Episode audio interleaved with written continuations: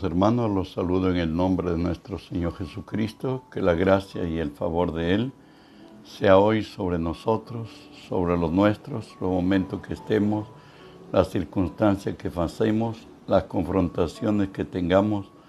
Recuerde que si Dios es por nosotros, nada ni nadie podrá contra de nosotros.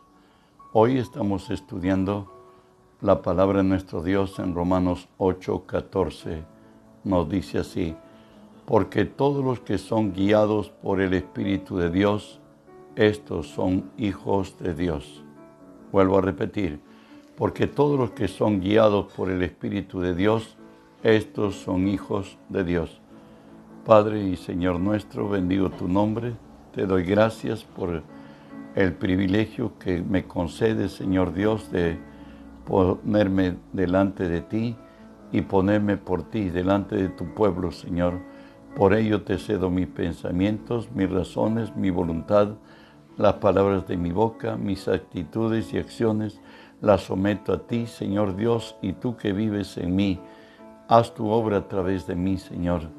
En tu nombre, Jesús, tomo autoridad sobre toda fuerza del reino del mal que se haya filtrado en este lugar y al lugar a donde alcance esta señal por tu palabra.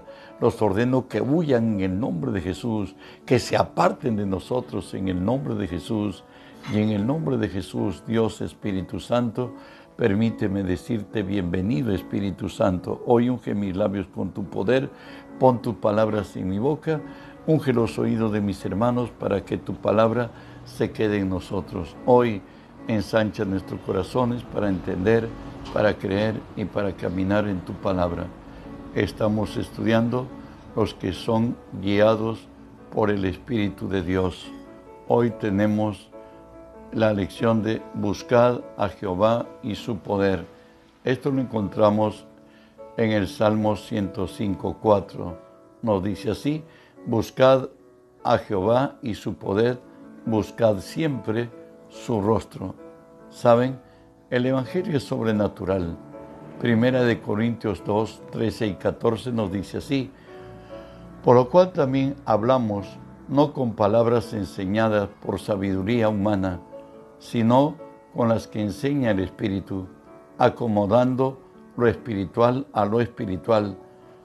Pero el hombre natural no percibe las cosas que son del Espíritu de Dios, porque para él son locuras, no las puede entender porque se han de discernir espiritualmente. El Evangelio es sobrenatural, es sobrecultural, el Evangelio impone sus condiciones, es la voluntad de Dios escrita y traída a nuestras vidas por el Espíritu. Segunda de Corintios 3:6 nos dice así, el cual asimismo nos hizo ministros competentes de un nuevo pacto, no de la letra, sino del Espíritu, porque la letra mata, mas el Espíritu vivifica. Muchas veces buscamos entender racionalmente la palabra de Dios, no lo es así. El Evangelio es, sobre, es sobrenatural, el Maestro por excelencia es el Espíritu Santo y la Escritura no es de interpretación privada. Santos hombres de Dios, nos dice la Escritura, hablaron siendo inspirados por el Espíritu Santo. Si nosotros pedimos la guía del Espíritu de Dios, que nos dé sabiduría, eh, sabiduría y nos dé revelación espiritual, pues tendremos el consejo de Dios en nosotros. Continuamos en Efesios 4, 17, 18 nos dice, esto pues digo y requiero en el Señor, que ya no andéis como los otros gentiles, que andan en la vanidad de su mente, teniendo el entendimiento entenebrecido, ajenos a la vida de Dios, por la ignorancia que en ellos hay, por la dureza de su corazón. Esa es la realidad de todo hombre sin Cristo. Él, y de ahí la exhortación del apóstol para que no andemos como los demás gentiles, determinados por la razón y la lógica. Esto, esto es la evidencia de que estamos ajenos a la vida de Dios y por la ignorancia que tienen acerca del camino.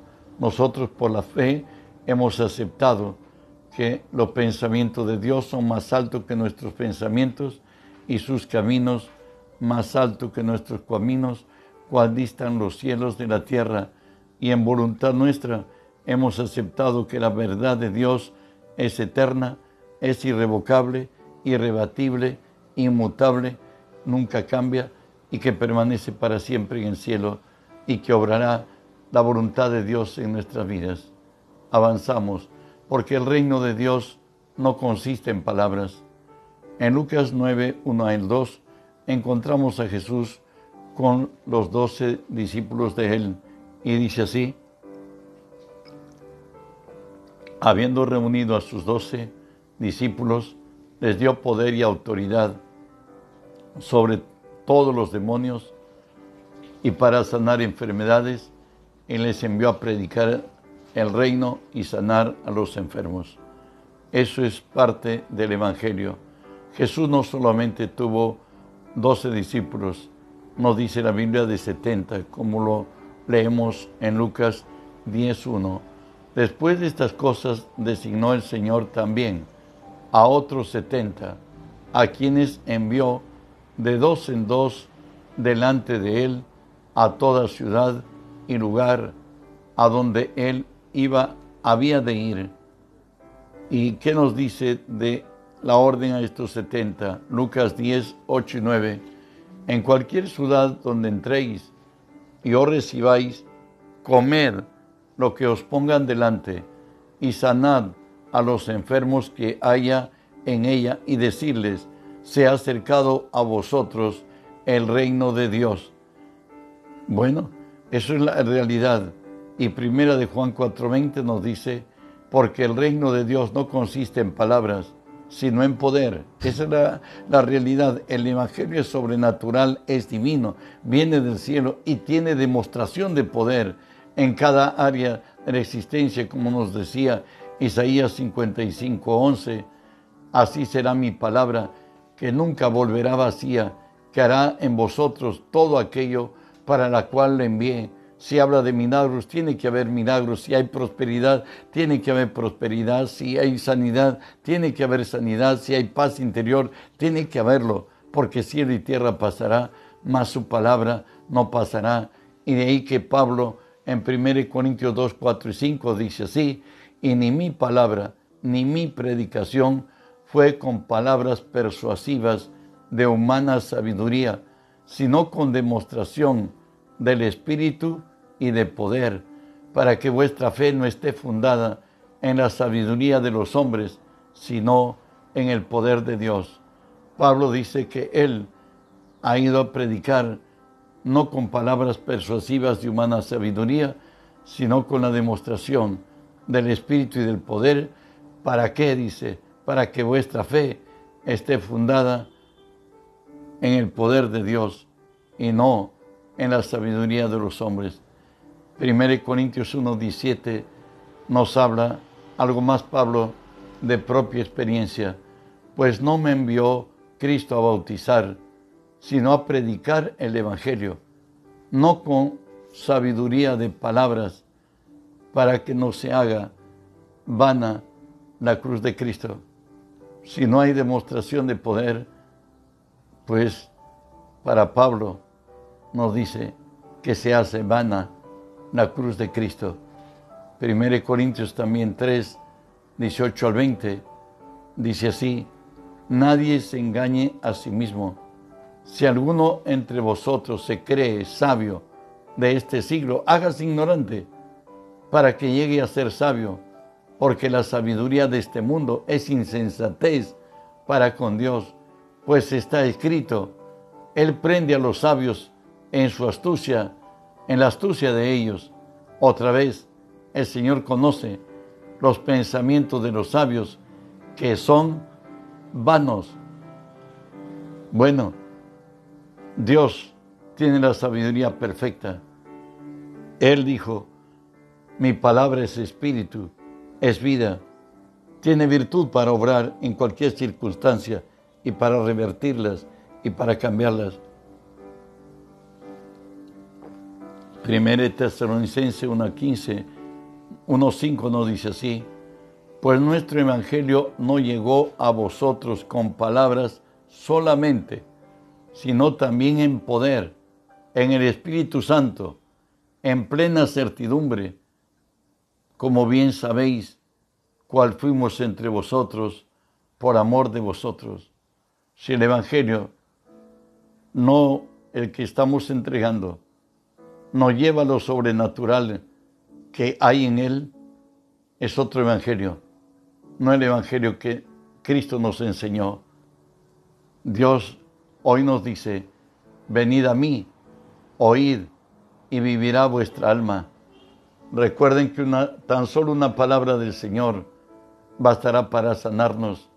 Lo dice el Salmo 107, 20. Envió su palabra, los sanó y los libró de su ruina. Bueno, pues Dios es nuestro amparo y la fortaleza de nuestra vida. Isaías 55, 3 dice así, inclinad vuestro oído y venid a mí Oíd y vivirá vuestra alma. Haré con vosotros pacto eterno. Las misericordias firmes a David. He aquí que yo le di por testigo a los pueblos, por jefe y por maestro de las naciones. Está hablando específicamente de Jesús, nuestro Señor. En el Salmo 143 del 8 al 10 que ha entendido que su socorro viene de lo alto, dice así, hazme oír por la mañana tu misericordia, porque en ti he confiado. Hazme saber el camino por donde ande, porque a ti he elevado mi alma. Líbrame de mis enemigos, oh Jehová, en ti mi refugio. Enséñame a hacer tu voluntad porque tú eres mi Dios, tu buen espíritu me guíe a tierra de rectitud. David, levantado de ser un incógnito, un don nadie, y puesto muy en alto, él cultivó en su vida lo que él mismo nos dice en el Salmo 63, 1 y 2. Dios, Dios mío eres tú de madrugada te buscaré. Mi alma tiene sed de ti, mi carne te anhela, en tierra seca y árida, donde no hay aguas, para ver tu poder y tu gloria, así como te he mirado en el santuario. Él vivió pendiente de que Dios sería su mentor, su consejero y su guía, como lo dice en este mismo Salmo 63, 7 y 8, porque has sido mi socorro, y así en la sombra de tus alas me regocijaré. Está mi alma pegada a ti, tu diestra me ha sostenido. Nuestro Dios es Dios de gran poder. Salmo 105, del 4 al 7 nos dice, buscad a Jehová y su poder, buscad siempre su rostro acordaos de las maravillas que Él ha hecho, de sus prodigios y de los juicios de su boca, oh vosotros descendencia de Abraham, su siervo, hijos de Jacob, sus escogidos. Él es Jehová nuestro Dios. En toda la tierra están sus juicios. Buscad a Jehová y su poder. Buscad su rostro acordados de las maravillas que ha hecho. Salmo 18, 30 al 34. Nuevamente de las experiencias de David con su Dios, que es Dios nuestro igual. Nos dice así, en cuanto a Dios, perfecto es su camino y acrisolada la palabra de Jehová. Escudo es a los que en él esperan. ¿Por qué? ¿Quién es Dios? Sino solo Jehová? ¿Y qué roca hay fuera de nuestro Dios? Dios es el que me ciñe de poder y quien hace perfecto mi camino, quien hace mis pies como de siervas y me hace estar firme en mis alturas, quien adiestra mis manos para la batalla, para empezar con mis brazos el arco de bronce. David está diciendo que Dios le ha establecido en poder, que Él es su roca fuerte, que no le permite en gracia resbalar. Él es el que me ciñe de poder, dice, y hace perfecto mi camino. Quien hace mis pies como de siervas y me hace estar firme sobre mis alturas. No tengo soroche. Sí tuve equivocaciones, nos diría, pero supe cómo volverme a Él. En Él hay misericordia. Y porque en Él hay misericordia, a un corazón contrito y humillado, no lo despreciará. Salmo 63, del 11 al 14, nos habla de la influencia del Espíritu Santo sobre la vida de Moisés en el desierto. Dios dice así, Salmo 60, hoy, perdóneme, Isaías 63, 11 al 14, porque se acordó de los días antiguos, de Moisés y de su pueblo diciendo, ¿dónde está el que, le, el que les, hice, les hizo subir del mar con el pastor de su rebaño? ¿Dónde el que puso en medio de ti su Santo Espíritu? El que los guió por la diestra de Moisés, con el brazo de su gloria, con el poder del Espíritu Santo, el que dividió las aguas delante de ellos, haciéndose así nombre perpetuo, el que los condujo por los abismos, como caballo por el desierto, sin tropezar. El Espíritu de Jehová los pastoreó como a una bestia que desciende al valle. Así pastoreaste a tu pueblo para hacerte nombre glorioso. El Espíritu Santo tiene que tener el control de nuestras vidas. Él ama a los que le aman y le hallan, los que temprano le buscan. Dios es el Señor de toda la creación, el Supremo.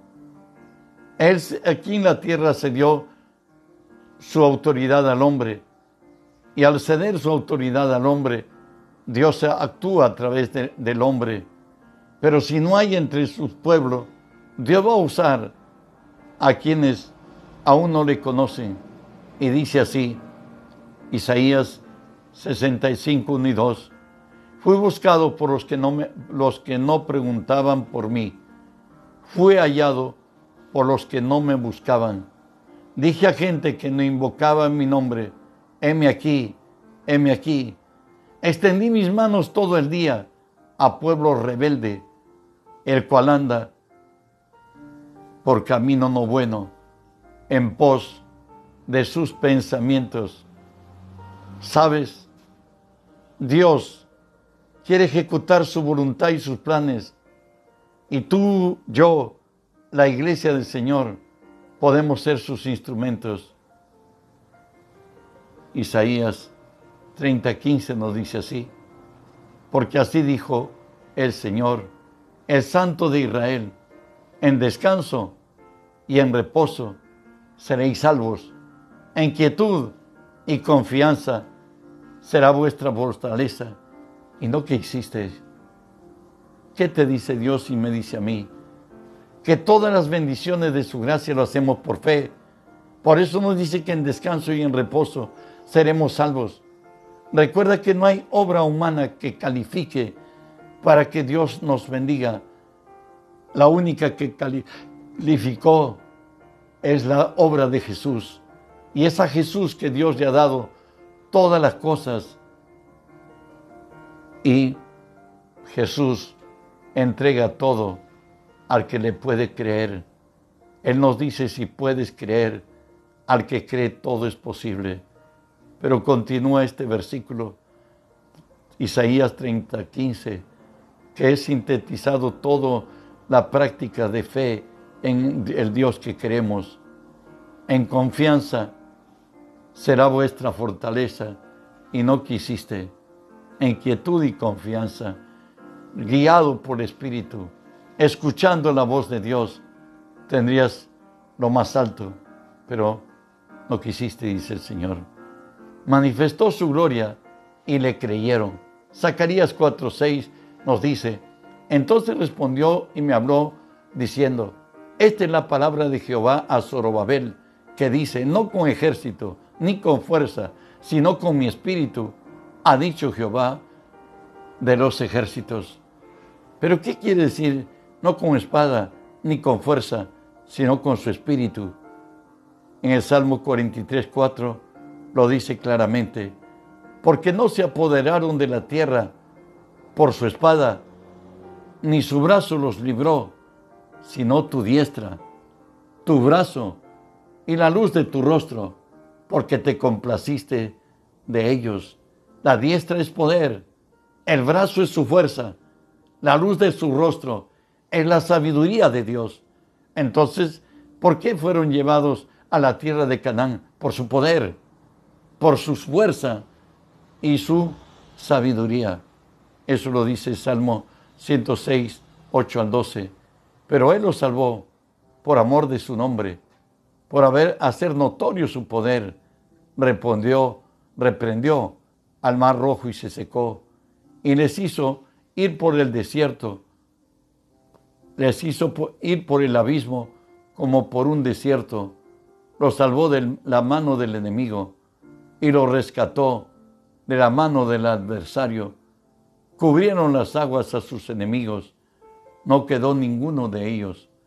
Entonces creyeron a sus palabras y cantaron alabanzas. La importancia de ver el poder de Dios es rendirle a Él todo honor y toda gloria, como lo dice también en Juan 2.11. Este es el principio de señales que hizo Jesús en Caná de Galilea y manifestó su gloria y sus discípulos creyeron en él. Bueno, la manera que creyeron en Jesús es que ellos vieron el gran poder de Él manifestado en Caná de Galilea cuando cambió el agua en vino. Isaías 14, 31 nos habla del pase por el Mar Rojo de Israel. Y vio Israel aquel hecho que Jehová ejecutó contra los egipcios. Y el pueblo temió a Jehová y creyeron a Jehová y a Moisés su siervo. Cuando vieron los hebreos que los cadáveres de los egipcios flotaba en el mar, ellos creyeron, temieron a Jehová y creyeron a Jehová y a Moisés su siervo. Josué 3, 4, 13 y 14 nos dice así, como 40 mil armados listos para la guerra, pasaron hacia la llanura de Jericó delante de Jehová en aquel día. Jehová engrandeció a Josué a los ojos de Israel y le temieron como habían temido a Moisés todos los días de su vida. Recuerden que para hoy el Jordán se había detenido para que ellos entren a la tierra de Jericó y ese día creyeron en Jehová por el milagro obrado por Dios a través de Josué su siervo. Pero mi pueblo, dice la palabra, no oyó mi voz. Salmos 81, 11 y 12 dice, pero mi pueblo no oyó mi voz. E Israel no, no, me, no, no me quiso a mí. Los dejé, por tanto, a la dureza de su corazón caminaron en sus propios consejos. O caminamos por fe, o caminamos en la carne, en nuestra razón. Caminar en fe es tener vida y paz. Caminar en la carne es muerte.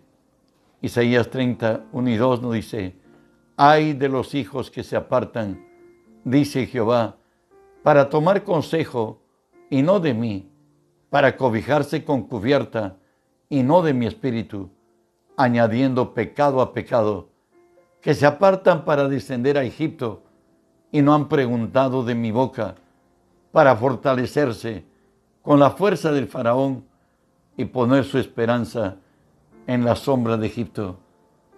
Desgraciadamente, el hombre, lo que lo distingue, le sirvió de tropiezo. El hombre sabe pensar y tiene capacidad para discernir.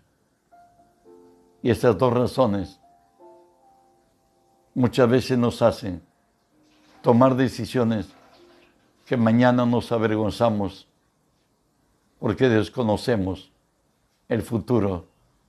Solo Dios lo conoce y Él quiere revelarlo a tu espíritu y al mío. Jeremías 7, 23 y 24 dice así, mas esto les mandé diciendo, escuchad mi voz y seré a vosotros por Dios y vosotros me seréis por pueblo y andad en todo camino que os mande para que os vaya bien. Y no oyeron, ni inclinaron su oído, antes caminaron en sus propios consejos, en la dureza de su corazón malvado, y fueron hacia atrás y no hacia adelante. Eso es la verdad. Solo guiados por Dios iremos de gloria en gloria, de poder en poder y de victoria en victoria.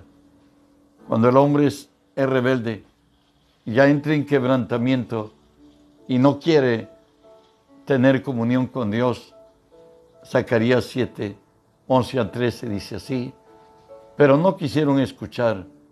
Antes volvieron la espalda y taparon sus oídos para no oír. Y pusieron su corazón como diamante para no oír la ley ni las palabras de Jehová de los ejércitos que enviaba por su espíritu por medio de los profetas primeros. Vino por tanto gran enojo de parte de Jehová de los ejércitos y aconteció que así como él clamó y no lo escucharon. También ellos clamaron y no lo escuché, dice Jehová de los ejércitos. Nuestra rebeldía hace que Dios se esconda y no quiera oírnos. Espero que Dios haya hablado de tu espíritu. El Señor está dispuesto. Es más, Él desea tener comunión con el hombre. Las delicias de Dios son los hijos de los hombres somos el pueblo que tomó para la gloria de su nombre. Tú sabes que Dios se acredita en tu vida, se acredita en la mía, se acredita en su iglesia. Si nosotros fuéramos guiados por el Espíritu, seríamos lo más preciado de esta tierra, porque aparte de la salvación, de ser lleno del Espíritu Santo, si Dios es nuestro mentor y guía, llegaríamos muy alto y el mundo entero sería lleno del conocimiento de la gloria de Dios. Reflexiona en esto, busca a Dios. Él dice, yo amo a los que me aman y me hallan los que temprano me buscan. Proponte tu corazón, ya no buscar a Dios por cosas, búscalo porque Él es tu Dios. Busca su rostro. Dios se revelará tu vida. Que la gracia de Dios sea contigo. Que las bendiciones de Dios te alcancen. Recuerdo que esta noche tenemos enseñanza, en la, tenemos tiempo de oración de 7 y 39. Que la gracia de Dios sea con ustedes. Bendiciones.